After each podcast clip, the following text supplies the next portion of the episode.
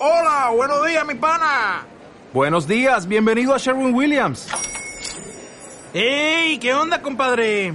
¿Qué onda? Ya tengo lista la pintura que ordenaste en el ProPlus app. Con más de 6.000 representantes en nuestras tiendas listos para atenderte en tu idioma y beneficios para contratistas que encontrarás en aliadopro.com. En Sherwin Williams somos el aliado del PRO. Hacemos que tus objetivos sean los nuestros. Te escuchamos, te asesoramos y buscamos las soluciones más eficaces para llegar juntos a la meta. Somos Babel Media.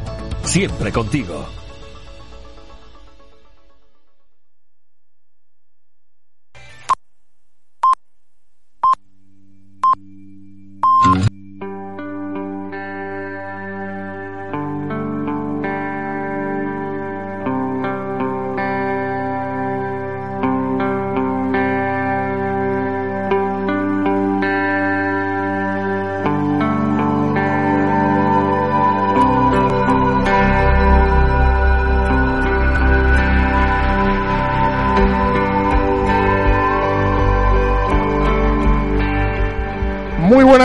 Queridos oyentes. Estamos a 24 de febrero y ahora mismo empieza Emprendedores. Hoy con un cartel para aprender de verdad sobre muchas cosas de emprendimiento, del entorno digital y de la nueva era.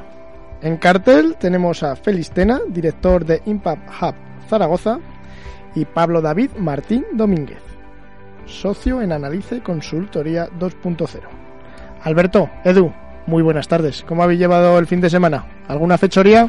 Pues, hombre, lo que es una fechoría, fechoría, no, trabajo un montón. Pero bueno, si lo que llamar fechoría, yo he estado trabajando. ¿Qué tal? Buenas tardes.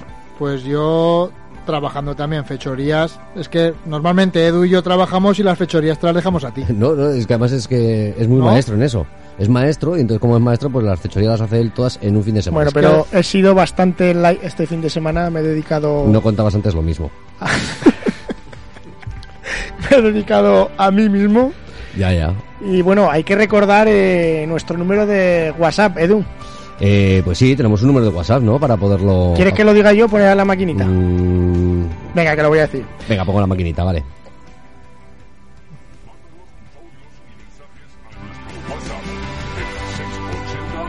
Voy a tener que decirlo yo, Edu. Sí, pues dilo tú, dilo tú. bueno, sí, pues es que tenemos lado una y línea abierta de WhatsApp que es el 680 88 82 87. Vuelvo a repetir, 680 88 82 87. Y aquí esperamos vuestros comentarios. Y bueno, eh, lo primero, a los dos invitados es un auténtico placer teneros aquí.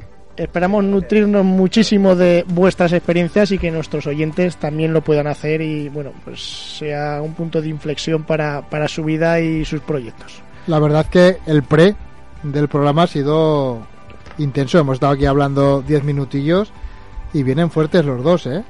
Más que el vinagre, sí señor. Sí, ¿no? Lo que pasa que tú, como has venido hoy de lunes un poco ahí espeso, espabilas, ¿no? No, lo primero que ha hecho ha sido irse a ver si podía tomar rayo suba, aunque con eso te digo todo. Y de hecho ya me saca el abono. Y el abono, el y- abono. Y, los, Así como los toros. y lo segundo ha lo sido del campo. Sí, también. Y en los toros se llama abono. y lo segundo ha sido hacerse un café y Edu no le ha dejado tocar la máquina. No, porque quería que la máquina siguiese funcionando. Bueno, vamos a ponernos un poquito serios. A los dos invitados, feliz, Pablo David. Es un nombre muy de telenovela. Yo pensaba que casi era el, de- el del canto del loco, pero no, me he equivocado. La pregunta que hacemos habitualmente en este programa es ¿qué es para vosotros ser un emprendedor y qué condiciones tiene que tener un emprendedor? Así que por orden de antigüedad, el que quiera empezar, ahí le dejamos la pregunta. Más viejo. Por orden de antigüedad, de toma de alternativa en sus diferentes proyectos. Pablo. Bueno, pues para mí creo que mm, para definir un emprendedor creo que es alguien inquieto. Creo que sería lo que mejor lo, lo define. Alguien inquieto o una persona inquieta porque al final no sabemos estar, no somos para quietos y constantemente estamos renando y constantemente estamos intentando, intentando y muchas veces consiguiendo hacer nuevos proyectos y, y plantearnos nuevos retos. Ahí es nada. Feliz. Eh, yo Ojo, ojo lo que ha dicho Pablo, que me quedo intentando y consiguiendo. Mm. Ojo que con el intentar no vale, hay que conseguirlo. Es que si no, mal vamos, ¿eh? Sí, ya, claro. ya lo Nosotros decía. lo, lo intentamos, Ya ¿verdad? lo decía mi abuelo. Ver y no joder, echar la picha a perder. No, no, no, no, no, no. ¿Por qué le dejan el micrófono abierto a ¿Has, este tío, de verdad? has traído las piedras? Sí, tengo. Bolis o algo, ¿no? tengo- Tírale algo. Eh, pues esta, si le doy así con la puntita de la piedra en la frente. Pues en la punta hasta el veneno. Sí, te la voy a tirar. Te- la- otra y te la tiro, Imanol. Bueno, feliz, venga, vamos, que me pongo serio, va. Bueno, yo creo que un emprendedor tiene que estar algo loco. Eh, loco bien, ¿eh? No, eh, porque, porque es verdad que si te pones a calcular eh, de forma realista los riesgos, el tiempo, la energía, los sufrimientos que conlleva, seguramente no lo hagas. Entonces, algo de inconsciencia hace falta. Eh, pero yo estoy muy de acuerdo con lo que ha dicho de, de- de que es un culo inquieto y, y- y gente que no para de, de pensar, de hacer, pero eh, porque estamos en Zaragoza me gustaría hacer énfasis en el hacer y, y, en el y en el no es un autoempleo ¿eh? o sea, una cosa es ser un emprendedor que quiere montar una startup y otra cosa es ser un autónomo que cada uno por supuesto está todo muy bien pero son cosas diferentes. Eh, una cosa es montar una, una empresa y tener esa visión de montar una empresa la montes o no y otra cosa es eh, eh, ser un autoempleo eh, y buscar el autoempleo. Y el hacer que no va de tener grandes ideas, no va de eh, hacer muchos rollos, sino va de, venga, vamos a coger el toro por los cuernos y vamos desde ya a intentar montar algo e incluso vender, ¿no? Venga, va, ahora os pregunto yo. Cuando estábamos estudiando todos, yo igual soy un poco más viejete que vosotros, pero no, no me mires así, no pongas esa cara, Imanol. Ya ¿Qué te pasa? va, sí que ya te va Un solo poco- hace Un años. poco más cuánto. No sé, un poco más. Eh, No tenían iPad. Yo quiero preguntaros, porque yo me acuerdo de nuestra época de estudiantes y nosotros no veíamos la empresa como, como la estamos viendo ahora. Ya también estamos reinventando nuestra empresa, estamos cambiando, estamos intentando hacer cosas nuevas, pero ¿cómo se reinventa una empresa? ¿Cuándo veis vosotros eh, ese chip? Porque vosotros, bueno, pues tú Pablo llevas 22 años con vuestro grupo y hace 22 años seguro, seguro que las cosas no se hacían igual y que si se hubieran hecho igual que hace 22 años posiblemente no estaríais ahora donde estáis. ¿Cuándo se da o cuándo veis ese chip de, de cambiar? Tenemos que cambiar porque esto... Pues a ver, lo primero, eh, yo creo que es- eh, no llegas a reinventar, o sea, el reinventarse es porque pensar que nunca llegaste a estar inventado, ¿vale? Es la clave. Y más en, en mi caso es una empresa tecnológica y, claro, allí, lo- si una empresa normal cada dos, tres, cuatro, cinco años hay que reinventarse, como bien dices tú, la nuestra es cada no sé, Ya, ayer. dos semanas, o sea, es un, rein- un reinventarse constantemente, ¿vale? Como bien dices tú, yo empecé hace 22 años, yo ten- he tenido un muy buen maestro y tengo, sigo teniendo un muy buen maestro que es mi padre. Sí, luego te Y- haré una pregunta y- sobre eso. Y mi socio, ¿vale? Eh, eh, entonces, claro, yo empecé limpiando máquinas de escribir. Con- Olivetti. Con eso te digo todo. Olivetti lo que tocaba. O sea, con eso te digo todo. Y fíjate lo que hacemos ahora. No tenemos nada, nada que ver con eso. Entonces, el, yo creo que la clave es no pensar nunca que, que lo tienes hecho. Entonces, Venga, esa que es la clave. te voy a preguntar lo que, aunque luego le preguntemos a, a Félix por cómo se reinventa una empresa, pero te quiero preguntar porque lo tenía aquí apuntado, el cambio generacional. ¿Cuántas veces te has ido a casa sin hablarte con tu padre? Porque eso pasa mucho en, en las empresas. eh, unas visiones, tú tendrías una visión, él tendría otra, esto siempre se ha hecho así, tú lo querías cambiar. Es duro, muy duro el cambio generacional en una empresa, ¿verdad? Yo no sé si hoy me, me- hoy me hablo con mi padre, no lo sé. no, sí, sí. Eh, pues mira, en parte sí, en parte no, porque mi padre siempre ha sido muy de cambio, de cambiar y avanzar. Mm, Por ejemplo, él empezó en las redes sociales antes que yo. Esto es muy curioso. Y de hecho yo me, me negaba. Hasta que al final ya eh, fue un bueno, vale, voy a empezar, pero pero quiero pero quiero ir a lo bestia, ¿vale? Y tanto que se has empezado, ¿no? Porque podemos decir que eres un referente. Un poquito, he empezado un poquito, entonces, eh, pero yo, no, yo- él empezó antes que yo. De hecho, yo no sé si aún tiene incluso más seguidores que yo en Twitter, estamos ahí, ahí, ¿vale? Pero él empezó antes que yo, entonces con él es muy fácil. Eh, el cambio general es muy fácil porque los dos nos entendemos muy bien, discutimos mucho, muchísimo, por supuesto, pero vamos, luego se nos pasa viendo fútbol y, y ya está. Entonces, Yo te- es tengo muy fácil. Otra- otra- discutir viendo el fútbol siendo del Madrid, pues tampoco me parece Y muy- los dos del Madrid, bueno. ¿vale? Y los dos del Eh, Madrid, pues ¿vale? habrán, habrán llevado un muy buen Claro, fin de semana. fácil. ¿eh? Y los dos del Madrid. Yo como estoy hecho al sufrimiento soy del Zaragoza. Aunque ahora estamos Eh, pasaportando una, una buena época. Qué buena tarde ayer, ¿eh? No lo sé porque no lo vi, pero sé que ganó. Pues el, par- el- el- el Se ve partido... que eres muy de Zaragoza, vamos. No, yo soy más Se malo vio que un partido de fútbol malísimo, porque pero malísimo, pero que ganó. Bueno, Pues oye, es lo que importa. Y cartel de no hay billetes en la Romareda ayer, ¿eh? También hay que decirlo. Yo tengo una pregunta que lo he hablado muchas veces con Alberto, estaba también para los dos. Eh, al final, cuando uno se reinventa tanto, eh, y hace tantas cosas y se proyecta en tantos eh, nichos, o sea, ya no nichos, sino en tantas cosas, ¿no? Para proyectar un poco su, imagen y su empresa. ¿Cómo define con cuatro palabras lo que es? Porque yo muchas veces con Alberto tenemos este punto de conversación. Alberto, ¿tú qué haces? ¿A qué te dedicas? O sea, ¿de qué manera podéis definir para los que nos están escuchando que, que sepan bueno el nicho de, de negocio que tenéis o lo que hacéis? Porque muchas veces no es fácil. Pues vivió dice mañana por los cuatro costados. Entonces, por muy en Madrid que sea, ¿vale? Eh, pues no lo sé, es complicado. En mi caso sería. Yo, yo me defino como comercial, porque es lo que Al micro, si siempre. no te importa, Ay, perdona. mejor. Yo me defino como comercial, que es lo que he sido siempre. Y ahora hace muchos años ya he trabajado como consultor. Entonces serían un poco las dos, las dos facetas. Feliz. Bueno, una cosa es la marca personal y otra cosa Sí, es. bueno, empresa, ¿eh? un como, poco, sí. como marca personal lo ponen muy fácil los americanos, porque se inventan términos como los de serial entrepreneur, ¿no? Entrepre- eh, Félix. Emprendedor en serie. A la hora de, de- de- de inventar frases en inglés, ojo, que hemos leído tu bio de LinkedIn. Y has, y has flipado. Lo, lo iba a imprimir para que lo leyera Imanol, pero ha dicho Edu que no, entonces... Sí, No, claro, porque es que esto del inglés me hace a mí mucha gracia porque no es lo mismo Peppa Pig que, que la Pepa Cerda, ¿no? Josefa, O sea, Josefa. joder, eso. Ay, madre mía. Madre mía, cómo lo tenemos. Sigue, Félix, sigue. sigue. No, no, eh, fíjate que ellos inventan muchos términos. ¿eh? Yo, de hecho, me inventa uno, porque eh, yo me pongo multiplicador. Y, y porque al final estoy constantemente intentando multiplicar tanto a los- las empresas en las que estoy como a las personas a mi alrededor, porque al final creo que no solo la suma, sino cuando basta- varias empresas o personas se juntan, seguramente se multiplican, ¿no? Pero, ah, eso soy yo, que digo, va, es casi casi una... No quiero decir el término... Dilo, el dilo. Aquí vale todo. Eh, eh, que, que me he montado yo para, para explicarme a nivel marca personal. ¿eh? Otra cosa son las empresas. Yo creo que las empresas, eh, antes preguntabas, ¿cómo se reinventan? ¿Cómo se...? Más que la empresa, lo que hay que trabajar es en la cabeza de la gente. Las empresas son personas que trabajan en equipo para conseguir cosas, ¿no? Al final eh, son sistemas de generación de valor. Lo que se reinventan son esos sistemas de generación de valor. Cómo aporto valor a la sociedad, cómo aporto valor a otras personas o a otras empresas. Si no cambias la mente de las personas, es imposible que una empresa cambie. Es decir, pasar por aquí, obviamente, para un bien común, pero añadiendo un valor, un bien colectivo, ¿no? Por así decirlo. Bien. Pero es como si cuando piensas en una empresa o en una sociedad... Te ha no- dicho bien por... por- Sí, por, eh, Por completo. claro, sí. Venga, dale. Eh, eh, eh, a veces tendemos a pensar de forma mm, abstracta en esos términos, pero, que está bien, ¿no? Porque a veces ayuda ese, ese pensamiento abstracto, pero al final son personas en diferentes conjuntos que, que tienen algo en común o que hacen algo de forma conjunta.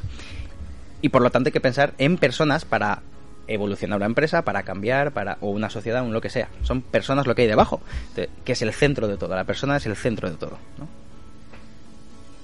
Ahora sí, lo, has dejado ya muerto. Sí, sin palabras, Me sin miraba palabras. raro, me miraba. Sí, no, no, estaba expectante, intentando Sin entender lo que ¿Vas a decir algo más? Mientras No, no, te no, piensas algo, vamos a saludar a José, el de la 24. José es eh, el conductor de la línea 24, que nos dice, buenas tardes, empre- emprendedores. Se os escucha a todo lo ancho de Zaragoza. Bueno. Yo me encargo.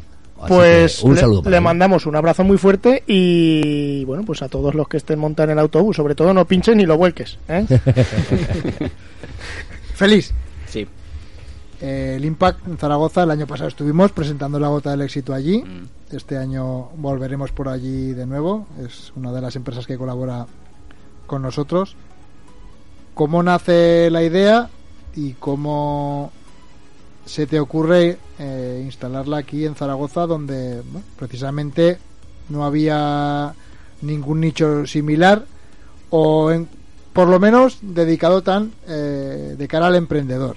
Porque a mí me sorprende los huecos que tenéis allí, pues hablar eh, por teléfono unos sitios muy definidos. La idea es súper novedosa y desde luego, para el que no lo conozca, desde aquí, desde Radio 4G Aragón, los invitamos porque es espectacular la idea. Bueno, gracias. Bueno, antes de contestarte, decir que estoy, estoy, que he hecho humo, porque me acaba de escribir un WhatsApp mi mujer, me dice, lo estás haciendo súper bien, y yo, ostras, venga, vamos a hacer. Eh, es más, igual te Mira, hay que pedir estoy. cambio y a Imanol, como cuentes otro chiste malo, de fuera, venga, vale. los sustituimos No, los siguientes no, lunes, Eh, ¿eh? escucha, Edu, no te preocupes, ya sabes que trabajar no va conmigo. Ya, ya. Bueno, pues. Fíjate, eh, al final nos, justa- nos, justa- nos juntamos varios eh, culos inquietos hace hace, hace un, dos años, dos años que empezó el tema a trajinarse en nuestras cabezas, nos empezamos a tomar unas cervezas y oye tal, ¿qué pasa aquí en Zaragoza? Que no pasa nada, ¿no? Este tipo de discurso. Y entonces un poco hartos de esa dinámica dicen, oye, vamos a hacer algo, algo al respecto. Fue una especie de puño encima de la mesa de ya vale, ¿no? Eh, una ciudad que tiene tanta tanto potencial, tanto por las personas que estamos aquí, que, es talento puro, como por cómo estamos eh, geolocalizados, por nuestras infraestructuras. Bueno, hay una serie de variables que, dices, ¿cómo- ¿qué está pasando aquí? Como que no somos capaces, ¿no? De, de- sacar todo el potencial que tenemos. Y entonces dijimos, ya vale. Y aportando nuestra gotita eh, eh, al vasito, ¿no? O nuestro granito de arena, eh, queríamos empezar a cambiar eso desde la base, desde el emprendimiento, desde la innovación, desde la eh, dinámica más mm, novedosa, lo más puro posible, ¿no? Y entonces se nos ocurrió la idea de hacer un hub, un hub en inglés es eh, un, un centro por el que pasa todo, ¿no? De emprendimiento, de innovación, de impacto, y lo llamamos Impact Hub. Impact Hub Zaragoza, bueno, eh, que de hecho es una... Impact Hub es una asociación de hubs del mundo, entonces nosotros somos la ventana en Zaragoza hacia el mundo y del mundo hacia Zaragoza. Eso era una de las cosas que queríamos cambiar, ¿no? Y las dinámicas que hemos instaurado siempre desde el hub es de colaboración, de sinergias, de hacer cosas juntos, del verbo hacer, per se. Y, y- y un poco, tú dices que es novedoso. eh, bueno, es verdad que ciertos... eh, Como tal en Zaragoza sí. bueno, Hay, hay claro, otros... es verdad hay- que el coworking... El coworking, se ve coworking. El, el- sí. el coworking como concepto es, más o menos novedoso en el mundo, porque bueno, el- como concepto llevará unos 10 años o un poquito más.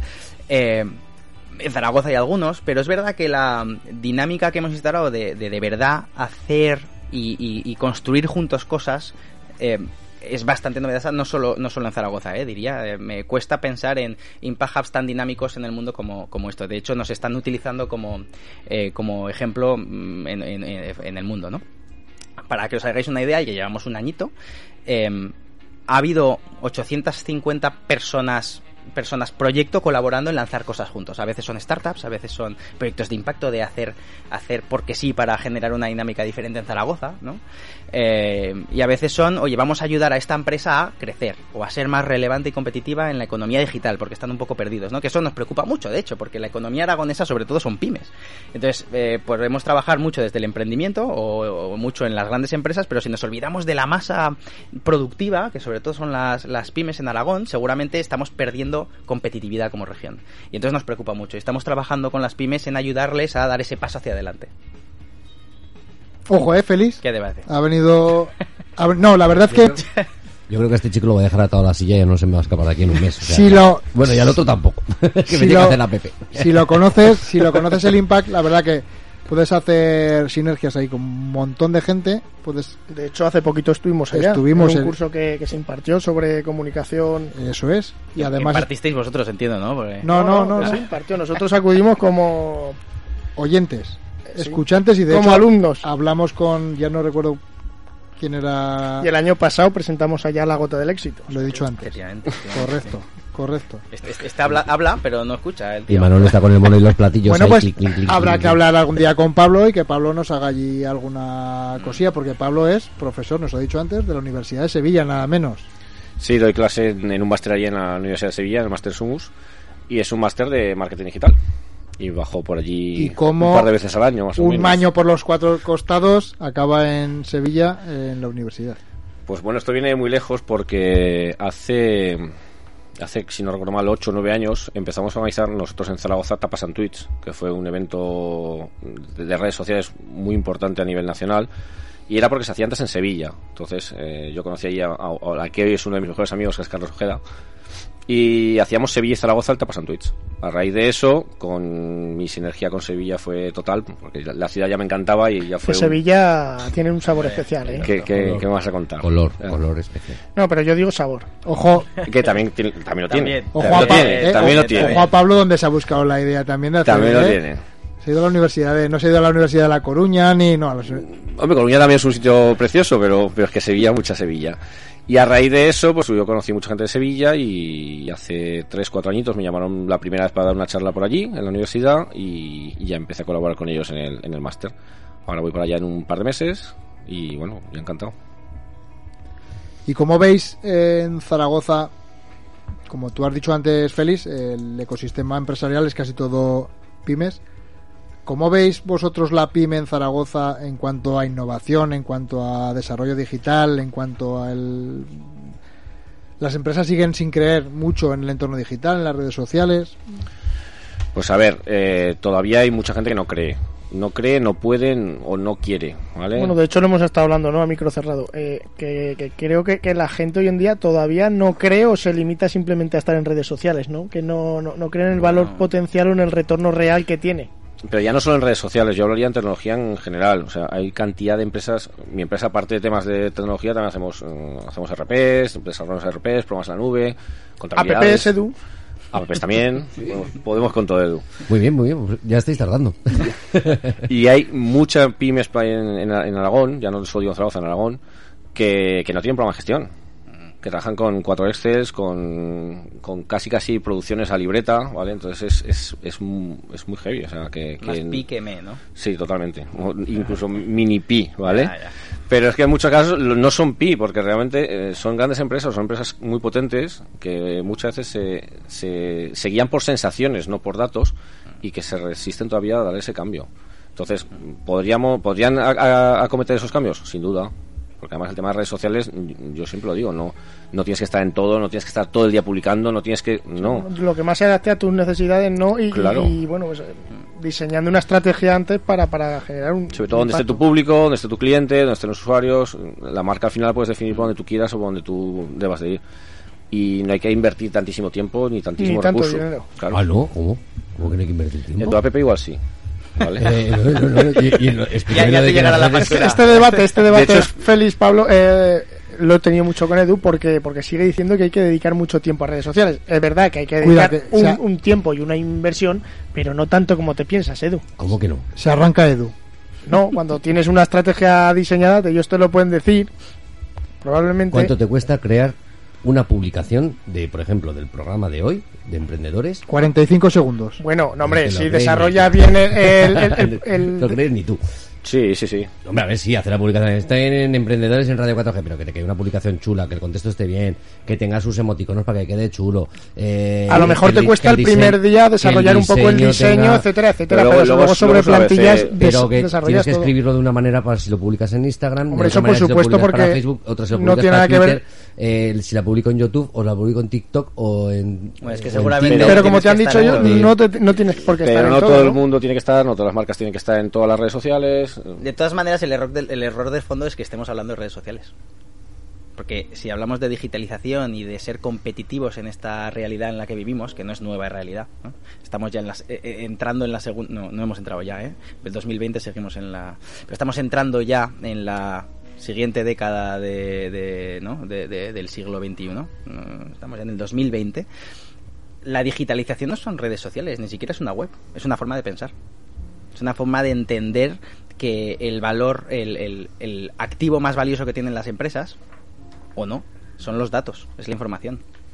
Cuando esto lo entiendes, que sepáis que hay empresas que están... No, no, ya, ya me lo puedes explicar porque... Pero si el no problema es, el problema es que ahora, eh, ¿cómo le explicas todo esto para que lo entienda? Y intente creerlo al panadero de Bueno, turno. No, no, de- a mí, a mí, a mí. Hay panaderos que lo están haciendo muy bien, ¿eh? Sí, no, pero Mira, o sea, ahí- por supuesto, y, y creo que cada vez más. El problema es que cuando hablas de este debate a nivel de bar, a nivel calle, en cualquier sitio que no están habituados a esto, o intentas transmitirles todo de una manera más clara y concisa, o es muy difícil que crean un poquito en todas estas cosas. Ahora que has dicho panadero, hay un panadero en Mallorca, nosotros trabajamos mucho en Mallorca, ¿vale? En Inca, que además es amigo mío que es Joan, que es Font San Francés, que lo podéis ver, buscar en, en Instagram, tiene, creo que están más de 200.000 seguidores, ¿vale? Y Joan es una máquina. Y si ves su horno, es un horno de toda la vida, horno de leña, y está él con otro compañero haciendo todo, y es increíble. O sea, a mí O esas cosas me parecen pues fantásticas. es, eh, Joan es, vamos, para mí es un referente absoluto en, en Instagram y es, es una máquina, vamos. Ojo, ojo con Pablo, que no sé si será emprendedor, eh, estará en redes sociales o no, pero es que está en Mallorca y en Sevilla. ¿eh? Co- O- está bien posicionado. O sea, posicionarse Eh, no- Se- en, vera- se- en verano el trabajo se busca en Ibiza. se, se posiciona bien. Eh, bueno, mi mujer es de Ibiza. Ay, Entonces bien. eso también lo tengo bien ¿Y qué, Pues a mí? Bizam me, me encantó este verano. Sí, la verdad es que sí. Bueno, eh, preguntabas, este verano- el otro no, ¿no? Solamente te gustó este verano. El otro no te gustó. preguntabas Ay, que, que si, si las empresas aquí lo están entendiendo y no. Yo diría, yo diría que, que están en la media, incluso si quitamos de esa media Madrid y Barcelona, que Sí, obviamente claro. están. Siempre van un poquito por eh, encima. eh, va más rápido, pero yo que diría que estamos incluso por encima, ¿eh? Eh, en el desarrollo general en España. Obviamente estamos muy por detrás en el mundo, o co- como mínimo, no en el mundo, con los que nos gustaría compararnos, ¿no? Bien, pero eh, nosotros que estamos trabajando con empresas aragonesas, eh, bueno, hay, hay una empresa en concreto industrial con la que estamos trabajando eh, ampliamente que hace vibradores. Vibradores de cemento. Os veo las caras, os veo las caras. Porque como el otro día estuvimos hablando de Satisfyer, digo, andanda, si no que Satisfyer es aragonés. Bueno, pues es una empresa, una empresa No creo. industrial de aquí, eh, industrial, joder, que lleva muchos, muchos años fabricando máquinas para vender a la construcción, ¿no? Y, y estos tíos mm, están invirtiendo tiempo, energía y dinero en, en- en innovación de forma constante y también en cambiar las cabezas y la forma de pensar de la gente que tienen dentro de la empresa. Eso es a lo que voy. Y eso es brutal. Eso es a lo que voy. ¿Cómo se consigue? Me imagino que habrá unos métodos de formación, que habrá mucho trabajo, pero considero que a día de hoy todavía no es fácil eh, que esa gente se convenzca realmente del potencial de, de- de toda esta nueva era que estamos viviendo, ¿no? Que eh, solo tienes que venir al hub. Yo creo que hay un punto de O sea, inflexión. No, si, si yo, o sea, si yo te, yo te entiendo, pero yo me pongo a nivel calle, o sea, cuando, cuando tratas con la gente que no está habituada a este lenguaje, a este, a esta manera de utilizar todo, todo el mundo Es que, por ejemplo, no, no trabajamos con nadie que no, que no se lo crea. Claro, Eso- esa es mm, la base. Hay muchísimas empresas que obviamente se lo creen, muchas marcas se lo creen, pero yo no, no voy a una empresa o una marca, le ofrezco algo y me dice, guau, es- ya está. Directamente ya, ya no hemos, se ya hemos ¿no? terminado de, de- de hablar, no tiene ningún sentido. Es, es- Ah. es curioso porque cuando se habla de digitalización, ¿no? Y, y ves que hay empresas que, que tienen esas ganas y dices, hostia, como me estoy perdiendo algo, ¿no? Y, y tienen esas ganas de avanzar y tal, y hay eh, y se empiezan a, a pagar softwares, a pagar eh, herramientas que sin haber antes pensado que esas herramientas las tienen que utilizar en personas que hay una serie de procesos que están establecidos en la, en la empresa que vete tú a saber si esas son las herramientas que necesitas. Eh, o incluso, venga, vamos a empezar a hacer una web o vamos a empezar con redes sociales. Eso no es digitalización, ¿entiendes? La digitalización va de entender primero que estamos en un entorno complejo. ¿Sabes lo que es un entorno complejo? Sí, el que no se entiende.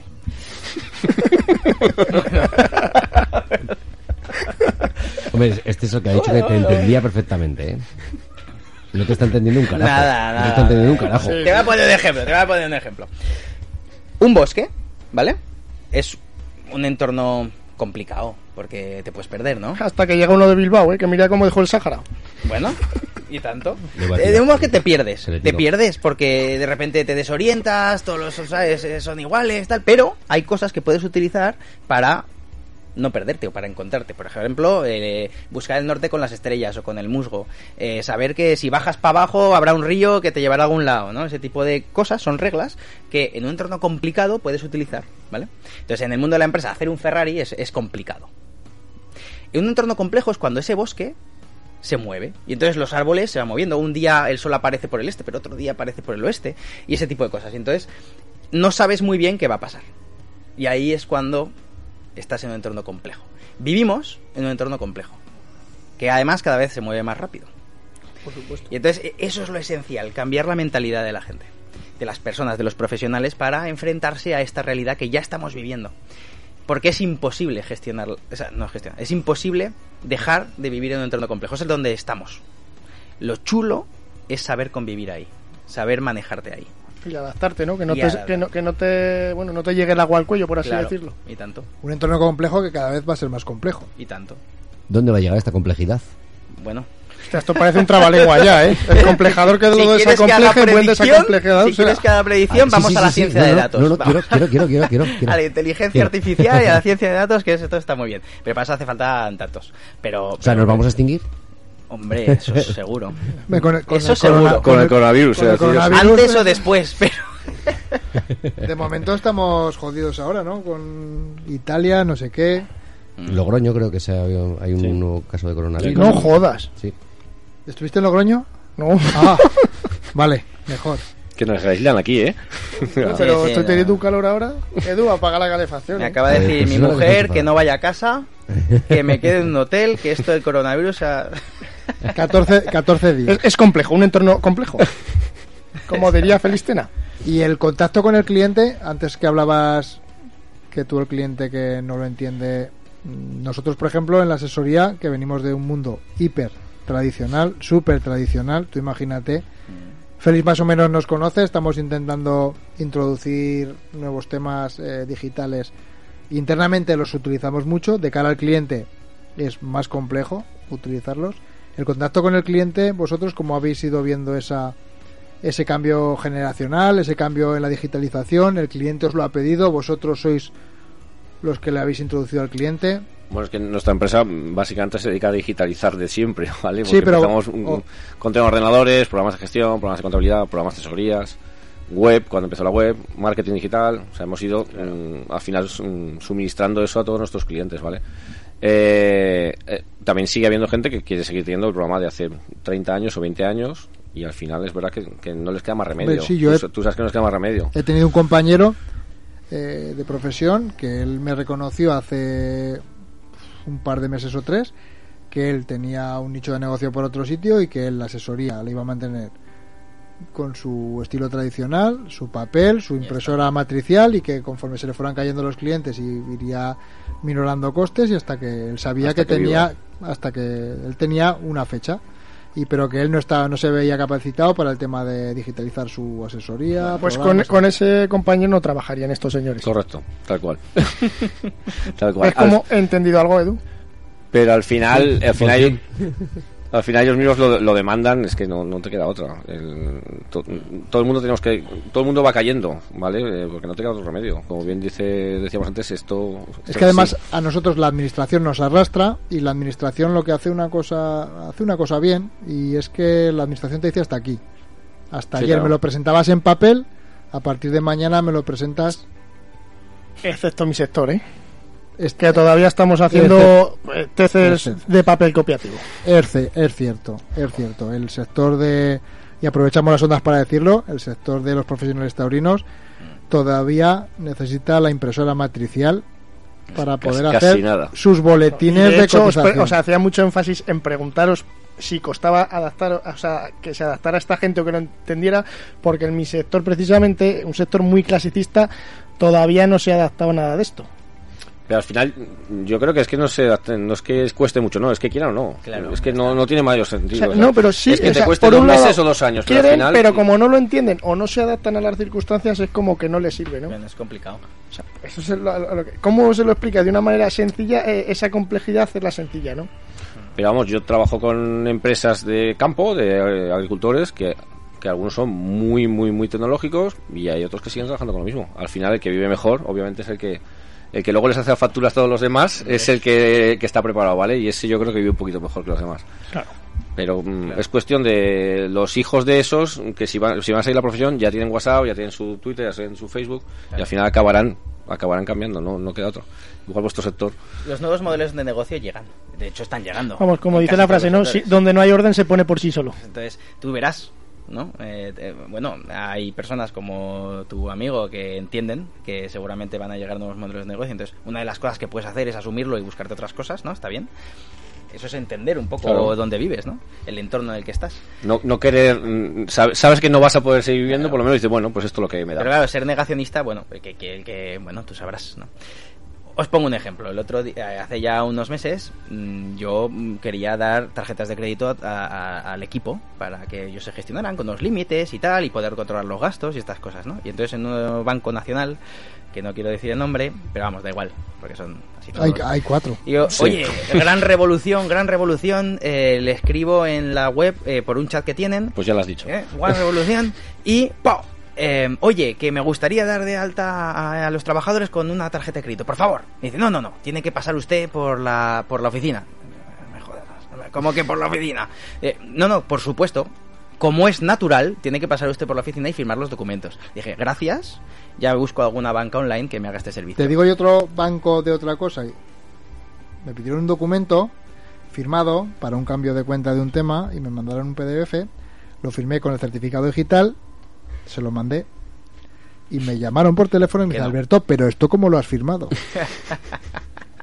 Entonces, Con la punta de la nariz. entonces no se lo cogieron, lo tuve que imprimir, firmarlo, escanearlo y enviárselo. Mira, en cinco minutos, yo no fui a la oficina, yo en cinco minutos me metí en, una- en un banco que se llama Revolut, que está basado en Inglaterra, pero es de estas nuevas eh, fintech.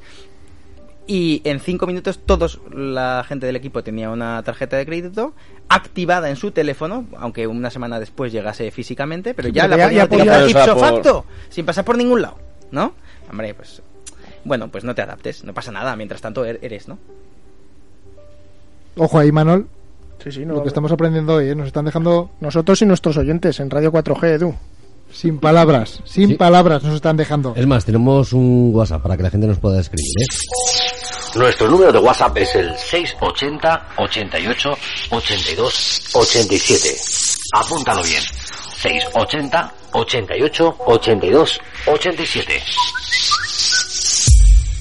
Y teniendo a Pablo aquí, tenemos que hablar de Instagram un poquito, ¿no? Sí, y como yo creo que es una de las redes sociales que, bueno, que, que- que mayor proyección tienen en la actualidad, no sé si me equivoco, si estoy en lo cierto o no, yo que soy utilitario habitual de las redes sociales y que es una de las que me gusta, que nos podías hablar sobre ella. ¿Crees que es así?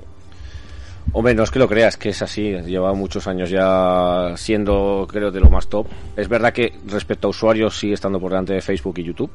Eh, YouTube no. Muchas veces lo olvidamos y, aparte ser el segundo mayor buscador del mundo, es, un- es una barbaridad y, sobre todo, lo fieles que son todos los usuarios de, de YouTube, que es una que es, es increíble. Pero sí, Instagram cada día crece más, eh, lleva un crecimiento exponencial y para mí es de lo más importante que hay actualmente.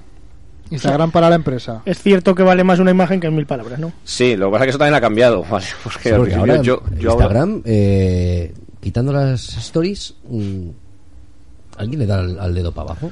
Bueno, yo sí. subí, una, yo subí una foto de ahí y tengo más de 700 me gustas. Entonces, sí. Tú. Pero que tampoco es lo normal, ¿eh? Que yo he bajado Ha muchísimo. bajado, ha bajado muchísimo, el alcance muchísimo. orgánico, pero, una- y, y Facebook, que al final la misma compañía es lo mismo. Pero Piensa que yo he perdido, he perdido 26.000 seguidores, creo. Yo llegué a tener 83.000. Yo también he perdido unos 700, 800 Pues yo no en, cosa de tres meses. Yo, yo llegué a tener 83.000 seguidores y ahora estoy en, en 60 y... No, menos de 23 mismo. Bueno, 60 y algo. Qué barbaridad habrás hecho. No, realmente, a ver, yo, yo fui sugerido dos veces por Instagram. La primera fue en 2000, creo que en 2014. En aquel, en aquel momento yo tenía 4.000 seguidores y llegué a tener en dos semanas 25.000, ¿vale? Eh, te sugería y te aparecía a todo el mundo, le aparecías tú. Éramos unos poquitos perfiles durante dos semanas. Y al año siguiente volví a ser sugerido y llegué a los 83.000 seguidores.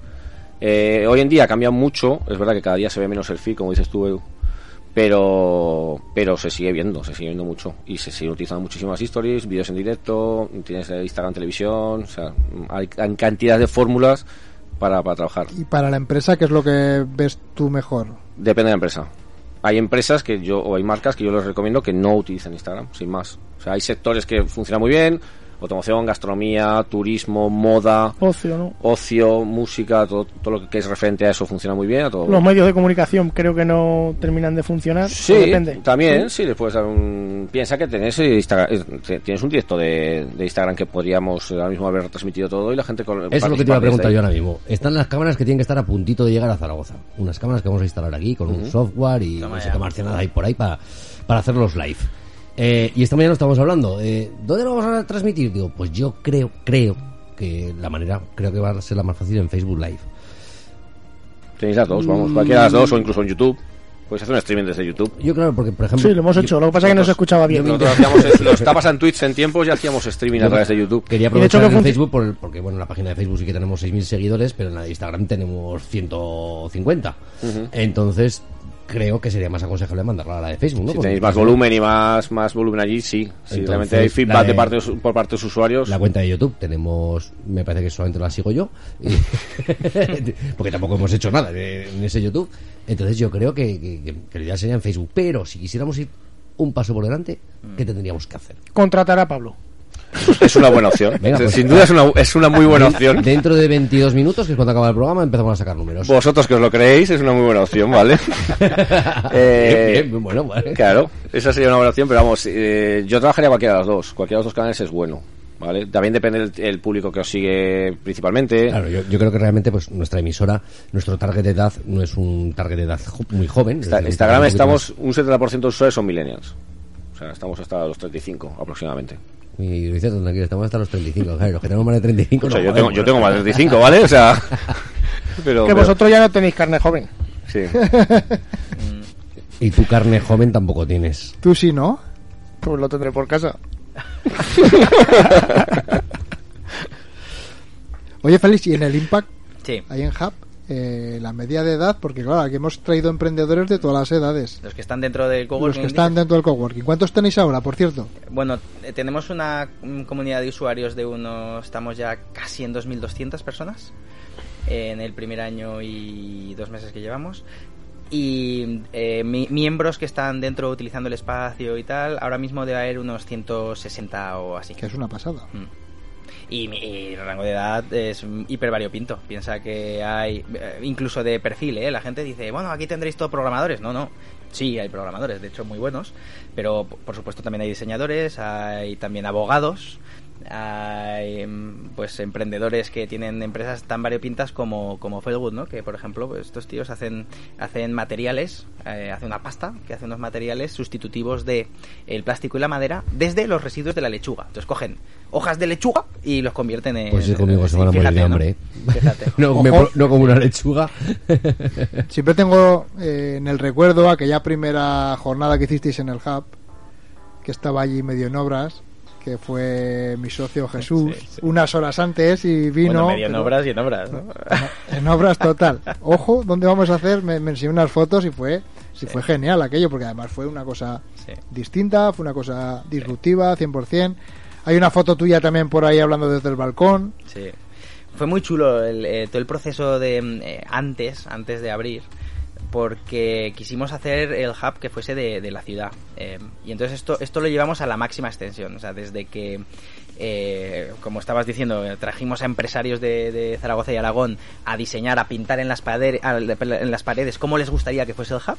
O fue tremendo y hicimos varias sesiones así hasta incluso cuando tuvimos que hacer un aumento de capital y oye, ¿quieres ser socio? ¿No quieres ser socio? Lo abrimos a, todo tipo de personas y perfiles, e incluso bajando mucho el ticket, ¿no? Hasta un estudiante que, oye, déjame meter mil euros y tal, que vendo la Play y tal, y, y esto nos parecía que era muy relevante, porque es un proyecto para la ciudad, para la región y, y para mejorar las cosas, ¿no? Y que sea de mucha gente era, era importante. Entonces, todo el proceso de previo quisimos que, que hacerlo compartido y co-crear lo que, lo que el Javi va a ser en el futuro.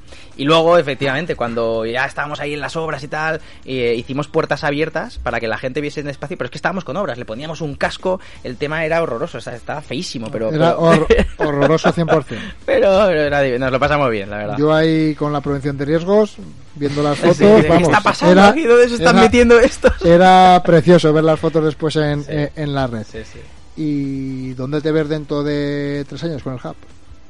Bueno, nosotros ahora que, que estamos... Por eh, cierto, el corte inglés creo que vende el. ¿Sí? el- sí, Bueno, pues ya hablaremos. el de Paseo Independencia, ahí podíais estar bien. Sí. Nosotros ¿Dónde- ahora- En serio, ¿dónde.? En nuestro segundo año queremos eh, más que doblar la, la cifra eh, y crecer en equipo y crecer en impacto generado, ¿vale? Ese es el objetivo de este año, pero ya estamos visualizando los siguientes y queremos, eh, estamos buscando un edificio para adquirir eh, 3.000 metros cuadrados adicionales y, y crecer en todas nuestras líneas de negocio, ¿no? Acabamos adem- además de lanzar eh, Venture Studio, que es un, venture builder en el que generamos equipos de alto rendimiento. Personas que les gustaría ser emprendedores, pero o no tienen la idea, o no han sabido montar equipo, o necesitan apoyo para llevar a cabo, ¿no? Que, además siempre es mejor hacerlo con más gente y tal. Entonces eh, nosotros generamos esos equipos de alto rendimiento para, para lanzar eh, startups. Y entonces ahora tenemos a cuatro equipos trabajando para hacer startups y esto nos gustaría escalarlo muchísimo. Porque es una forma, eh, nos parece muy chula de empezar a generar valor y empleo de calidad y tal en Zaragoza y en Aragón, ¿no? Eh, desde el emprendimiento y desde la innovación. Una cosa muy chula que hacéis también, que yo fui con mis peques uno de, de los días, es algún, algún sábado por la mañana hacéis eventos para los peques, no sé hasta qué edad, los míos tienen 6 y 8, los pequeños, Sí. Y bueno, pues ellos también tienen ahí su momento de, de emprender. Sí. De hecho, eh, esta es una de las eh, startups que están aquí en, en Venture Studio, ¿no? Eh, que una de las cosas que estamos haciendo son talleres para, con niños. El objetivo es, bueno, eh, hemos visto que hay una hay un hay un gap, hay un agujero entre lo que se está estudiando ahora en las escuelas, en la universidad, en- y los trabajos incluso que hay ahora, pero por supuestísimo que va a haber en el futuro, ¿no? Eh, y entonces, mm, todo esto de las habilidades blandas que se habla tanto de, de la creatividad, la resiliencia, que al final son las cosas que nos van a diferenciar de las máquinas, eh, no se están trabajando como nos gustaría. Y entonces mm, trabajamos esto con los niños. Félix, ¿y qué trabajos del futuro van a aparecer que todavía no conocemos? Bueno, mira, los que van a aparecer no tengo ni idea. Pero O ya a, hoy... o a lo que vamos, ¿no? Lo que ya- hay ahora que está cambiando. Ya hoy hay una demanda brutal de, de puestos que además se pagan muy bien, porque claro, no hay, no hay. Pues por ejemplo en ciencia de datos. Esto, esto es tremendo. Que lo que, lo que en- eh, cuando leéis los periódicos y tal se pone inteligencia artificial, ¿vale? Pero en, realidad no existe la inteligencia artificial hoy. ¿eh? Es ciencia de datos, es predicción, es utilizar algoritmos para, para sacar conclusiones de cosas muy concretas. ¿no? Las máquinas no son más listas que nosotros. Hacen muy bien cosas muy concretas y eso es lo que hacen los Todavía algoritmos. no somos listos. Todavía no son listas. Bueno, O eh, todavía en- no cosas concretas En cosas sí, sí. ¿no? En cosas que se lo pregunte sí. a las mujeres con el Satisfyer, ¿verdad, Edu? Ahora le ha tirado la piedra, ¿eh? Era granito termita, o vete Do- tú a saber, o doy- carbón. doy No, fe- además es una piedra preciosa, ¿eh? Doy fe que la Pues, pues muy preciosa no es, porque da, da asco verla, me Y cago en la aquí también te ha leche. dicho guapa alguna vez y tampoco lo eres, o sea que tampoco tengas arriba. Como que no. Venga, va. ¿Que ¿No te ha dicho que no eres guapo? ¿O ¿Cuál es el...? No, no, yo me veo precioso. ¿Qué pasa? Pues a mí me gusta la piedra. O sea, preciosa. Ahora, ahora tienes dos, se ha partido. Ya, ya verás Bueno, que que habéis mañana el dueño de la piedra... interrumpido a Félix una... Bueno, pero es curioso, ¿no? Porque eh, hay, hay grados de marketing en las universidades que no... No digo que no traten, pero desde luego no es, no es, no es core, no es, no es eh, angular el marketing digital, por ejemplo.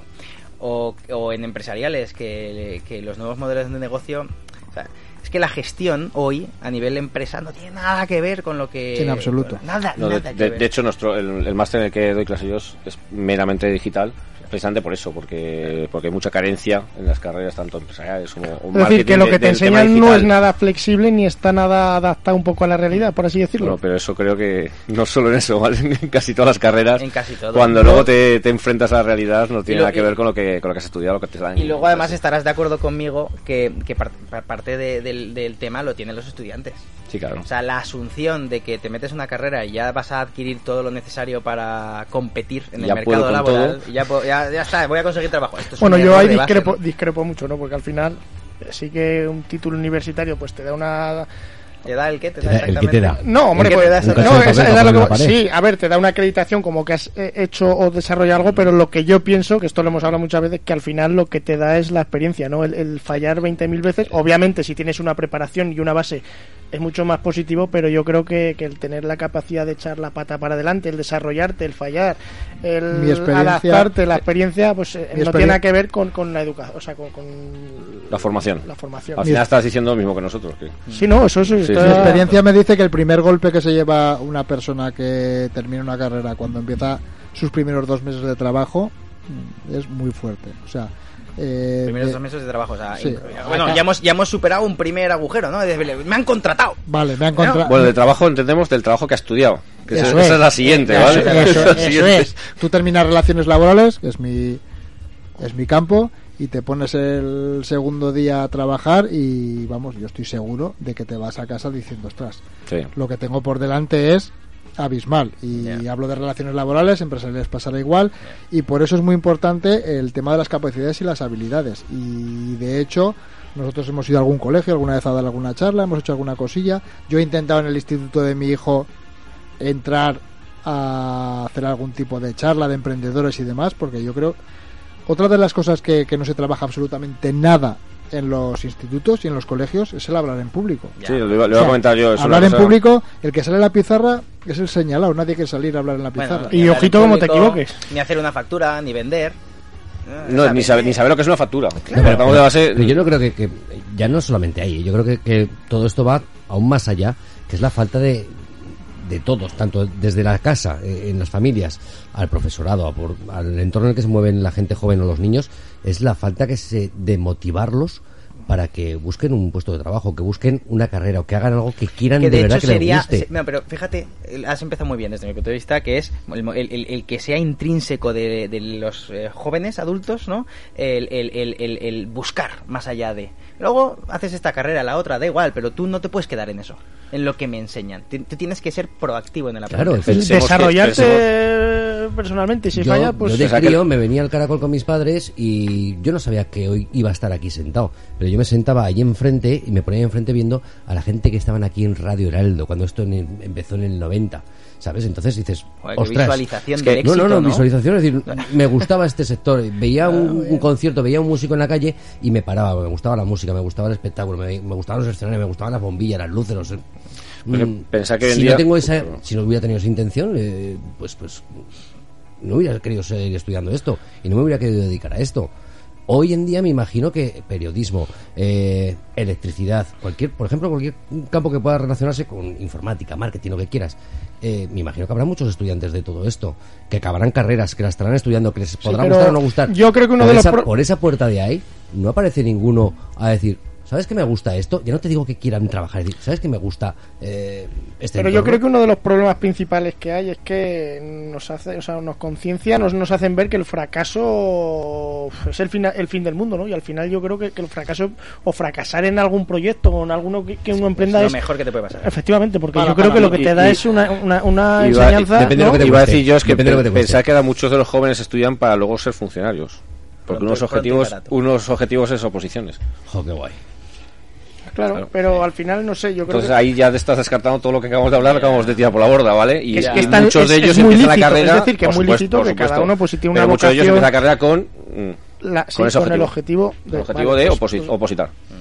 Y eso es, eh, hoy en día, vamos, es, es así. De hecho, mm, lo ves en la universidad, donde damos clases, he dado clases en colegios y, y muchos objetivos es ya ni, Eh, ni, plantearse una vocación, no, no, Está bien, de ¿eh? lo que, decir sea. que- que y está toda la sociedad sí. tiene que haber de todo. Por supuesto. Eh, lo que, el trabajo de fondo seguramente que tenemos que hacer es si aumentamos el porcentaje de culos inquietos. y creo que Porque siempre será ser, un ¿no? porcentaje. De- debería ser así, debería ser así. creo que, que ese debería ser el objetivo, ¿no? Y de, de enseñarnos, pues sobre todo eso, que, que fracasar en algo tampoco es el, el fin del mundo. Total. Y creo que eso sí que es una de las asignaturas, por así decirlo, o algo que deberían inculcarnos no solo en casa, porque al final vivimos una sociedad muy negativista, que, que, que no lo aprecia o lo apreciamos como algo fatalista, y sobre todo, bueno, pues en los colegios y en los institutos. Hay que fracasar, pero fracasar barato, como Barato me decía Félix. Como me decía Félix, ahí, ¿verdad? Que- Sí, que a, a ti la cornada fue gorda. Pues eso, fracasar caro a veces duele y, bueno, y gracias a las redes sociales a veces pues duele un poco más. si, si, si ves fotos de Ves gente, cómo no son buenas, ves cómo son buenas. Hay veces que si ves fotos, pues bueno, eh, eso. Pablo, una pregunta. Hemos estado hablando antes de gestión de, de crisis en redes sociales, ahora que estamos hablando de crisis de, de fracaso y demás. ¿Cuánto tiempo cuesta gestionar bueno, eh, una crisis reputacional, una crisis de, de- en, redes sociales? Volvemos a lo mismo que hemos hablado al principio. Eh, si tienes para, la- para una gestión de crisis tienes que tenerla preparada, ¿vale? Tienes preparado un protocolo de actuación. ¿Quién contesta, cómo contesta, de qué manera contestamos, cómo luego analizamos lo que ha pasado para mejorarlo si es un error nuestro o para mm, callarlo si es un si es un troll, ¿vale? Que te lo decía a ti, si alguien te insulta, yo directamente no me corto. Bloqueo, borro y se Yo acabó. intento esperar, sí que es cierto que llega un momento que, que hay, creo no, que no, no- hay, pun- hay puntos que no tienen ningún sentido. O sea, yo no, no, no, no tengo por qué hablar con una persona mm, que está faltando al, al respeto, ¿vale? Y las crisis luego no son, nunca son malas. Yo siempre digo que nunca son malas. O sea, si realmente te has equivocado tú, es un buen momento para, mm, para a- a- a aceptarlo, corregirlo y darle la razón a la persona que ha sido y solucionarlo. Y si no tienes razón el que te está criticando, también es maravilloso, porque le demuestras lo contrario y al final es una, una, un punto positivo para hay ti. una persona que para mí es un fenómeno en redes sociales dando, dando hostias que es Pérez Reverte. En redes sociales y en, y en todo en general, si da, suele dar hostias en general, ¿vale? Porque en Twitter prepara cada desaguisado. Lo Sí, que sí. pasa es que tiene una posición muy Muy privilegiada. Claro, muy privilegiada, entonces él siempre va a tener un montón de miles de personas que van Que a estar apoyan. a su favor. Sí. Lo, complica, Yo- lo complicado es cuando te montan Claro. un lío en el bar de no sé dónde o en... Claro. Yo recuerdo es una, cuando yo llevo hace mucho tiempo eh, la Sí, gestión de redes de, de una zapatería y sorteamos hace cuatro años unas entradas para el circo mundial con toda la ilusión del mundo para los niños y de repente escribió una señorita que, que cómo se nos ocurría sortear entradas de un circo que llevaba animales. Pues imagínate cuando dicho entradas circo- para los niños. Cuando he dicho circo mundial ya la estaba viendo, ¿vale? O sea, Sí, sí, la, estaba sí, viendo, sí. la estaba viendo venir, ¿vale? Sí, sí, o sea, ahora mismo sí que lo tendría muy claro, pero hace cinco años o cuatro años es que no, no te la esperas venir así tan Ay, de repente. A ver, yo A lo ver, comentaba antes. Yo le hubiera regalado dos directamente. Mira, ha sido la ganadora. Yo en mis redes, en las mías personales, yo mido mucho y por supuesto en las de mis clientes eh, lo mismo, ¿vale? Es una es un poco pena a veces porque pero es así. Eso es pena. Y cuando sí, cuando do- y cuando doy charlas también mido mucho mm, las expresiones que utilizo, la manera de, de Y, Mano- y. Manuel también. Yo no. Sí, pero al final al final Sí que es verdad que, te- que al final te tienes que educar y Pero es conte- parte de tu marketing, ¿no? También. Sí, sí, Ah. pero, Sí, pero también, parte de apren- su- también aprendes de que, de que, bueno, que la verdad mía no tiene por qué ser la verdad del otro y que hay que respetarse y que, y que hay que medirse muchas veces porque sin darte cuenta, lo que hablamos, sobre todo en redes sociales, que no le das tono, o sea, si hablándolo se puede malinterpretar, imagínate en 140 caracteres en Twitter. Y No, eso lo he cual. aprendido, pues lo que hablamos, a base de, de hostias, pero, pero como la de tu padre cuando eras crío. Y vosotros cuando... eh, Te pegaba de pequeño, lo denunciamos.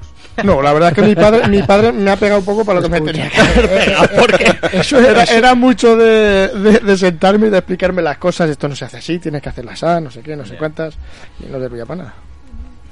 Cuando hacéis una gestión de, re- de redes y hay una crisis, ¿le dejáis al cliente intervenir? ¿O directamente vosotros... Por ejemplo, si tu cliente fuera Imanol, ¿le dejarías intervenir? Sí, ¿por qué no? Pero todo esto se habla, por eso te digo que todo esto lo, lo, lo marcamos antes, ¿vale? la líes y mano. No, posiblemente sí, ¿vale? Eh, no sé, o no. Etiqueta. Igual, igual no. mira, a ver. Etiqueta Que luego tengo que barrer yo. Eh, esto no- normalmente lo marcamos antes, ¿vale? Eh, entonces, sí que es verdad que, que ahora si tú mides muy bien lo que, lo que vas a contar desde el primer momento, es, es complicado que te, que te una Sí, crisis. ahora- Es muy complicado. Tienes crisis en el momento que te saltas un poco las normas, muy entrecomillado, ¿vale? Que lo de las normas. Eh, y es que es así. Al final la gente salta por tonterías. Yo, yo lo digo muchas veces en mis charlas. Las redes sociales y todo esto nos es- está generando mucha tontería, ¿no? Eso, Pues- te- eso es a lo que... pues aprovechémonos de ello y si sabemos que la gente eh, tiene tontería, vamos a aprovecharnos de esa Porque tontería. creo que no reaccionamos de la misma manera dando una opinión o atacando a otra persona a través de, un ordenador. barato, efectivamente. Pero mira, digo tontería, por ejemplo, caso de cuando hacías a tu un sorteo, un premio. Tú cuando haces un concurso, al final un iPhone, si te regalan un iPhone, un iPhone lo podemos tener cualquiera. El que no tiene los 800 euros, tú vas a Apple Store y te lo financian por 25 al mes. Y eso ya lo puede pagar cualquiera. Pero la gente prefiere, a lo mejor, estar aquí hoy y estar en vivo o estar en un restaurante en la cocina que comer en el restaurante. Entonces, por eso digo que nos estamos volviendo un poco tontos. Pues vamos a aprovecharnos esa tontería de la gente. Si, si prefiere estar en, en- en la cocina en lugar un restaurante... marketing de experiencias, ¿no? Que pues, es un regalo. pues dale la cocina, o sea, me acabo, me acabo de ahorrar 100 euros de menú. Cocina. Claro, o sea, y eso extrapolarlo a cualquier otro sector, ¿vale? Prefieren verlo desde otro punto de vista a llevarse un iPhone. Coño, pues vamos a darle lo, lo que quieren. Por eso decía que, que es mucha tontería, vamos a aprovechar esa tontería. Y eso es en todo. Interesante. Yo es que soy un friki, por así decirlo, ¿verdad, Alberto? De, de- de No, redes sociales. no, eres un friki, por así decirlo. No, pero es verdad. Al, al final también me ha dado la oportunidad de conocer gente fabulosa como soy, ¿no? De nutrirme de muchas cosas positivas y sobre todo de aprender. Al final, Sí, sí, eh, que habrás aprendido mucho, pero la cuenta nuestra de Instagram sigue sin subir de seguidores. Yo no sé qué haces. Coño, para que lo- te lo lleves tú me las llevo yo. No, no, ya, ya, ya, veo, ya, ya, ya, ya estoy viendo venir, ya, ya te estoy viendo venir. A partir- mañana te paso la factura. Pero tú por dinero no te preocupes, que te lo he dicho siempre, Edu. Dinero no hay. Ya, ya, no sé. Y, Pues si, eso. y si necesitas a alguien para trabajar, Llámame que te mandaré el que sea. Sí, sí, esos, mismo esos dos lemas los tiene muy claros, el pájaro. y Manuel, hemos aprendido un montón, ¿eh? Tanto Hoy. que esto da, como siempre, para otro programa, pero que a mí personalmente creo que a todos nuestros oyentes nos da para pensar mucho y para intentar desarrollarnos más interiormente y sobre todo para aprender más, no, no, de verdad, y para intentar aprender más de, de en el momento en el que estamos y hacia dónde vamos. De verdad, eh, ha sido un placer teneros aquí y tenéis nuestros micros abiertos para, para cuando lo queráis. Lo mismo, y un placer. Yo creo que te has pasado, pero un placer. No, Félix, eh, es cierto, la verdad que de los culos más inquietos que han pasado por aquí por, por emprendedores. Han Sí, no han parado de menearse todo. pero, pero ha sido Más literal, ¿eh? una experiencia súper agradable y seguro que, que aprendemos mucho de lo que nos han contado. Sobre todo Imanol, ¿verdad? Sí, a mí me ha dejado pensando, te lo digo de verdad, feliz. Ojo, eh. Edu, que los ha dejado pensando, ¿eh? Eh, sí, pero ¿y mi piedra? Pues tu piedra Tienes como- dos, tienes dos. Como te la tiré yo, vas a ver tú lo que es bueno. Bueno, señores, nos vemos el lunes que viene a las 8 de la tarde en la 99.7 FM en Radio 4G Aragón. Edu, Un placer haber estado aquí con vosotros un lunes más. Nos vemos el lunes que viene.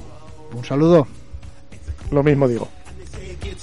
You're bundled up now, wait till you get older. But the media men beg to differ, judging by the hole in the satellite picture. The ice we skate is getting pretty thin. The water's getting warm, so you might as well swim. My world's on fire, how about yours? That's the way I like it, and I'll never get bored. Hey now, you're an all-star. Get your game on, go play. Hey now, you're a rock star. Get the show on, get paid.